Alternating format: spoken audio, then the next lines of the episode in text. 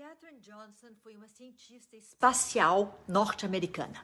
Katherine dedicou três décadas de trabalho ao programa de exploração espacial dos Estados Unidos e a contribuição dela à missão Apollo 11 foi fundamental para o homem chegar à Lua.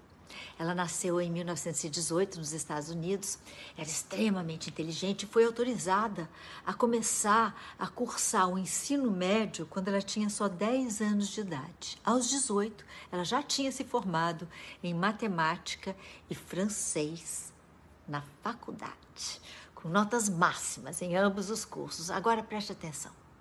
Catherine era negra.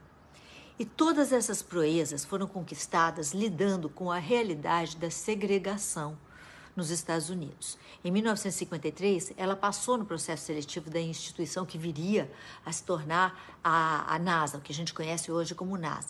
Lá, eles tinham uma equipe de mulheres que Catherine chamava de computadores de saias.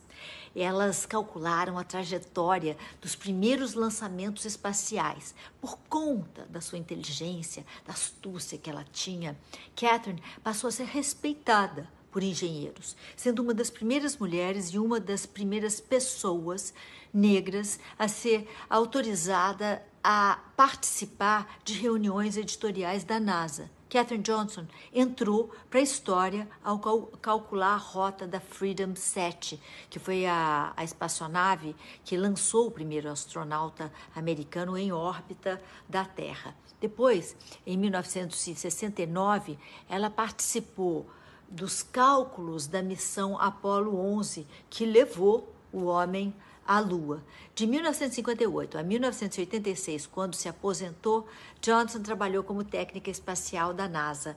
Em 2015, Barack Obama incluiu Catherine na lista de, dos 17 americanos dos Estados Unidos que receberam a medalha presidencial da liberdade. Catherine Johnson viveu um montão, ainda bem, e faleceu em 2020 aos 101 anos.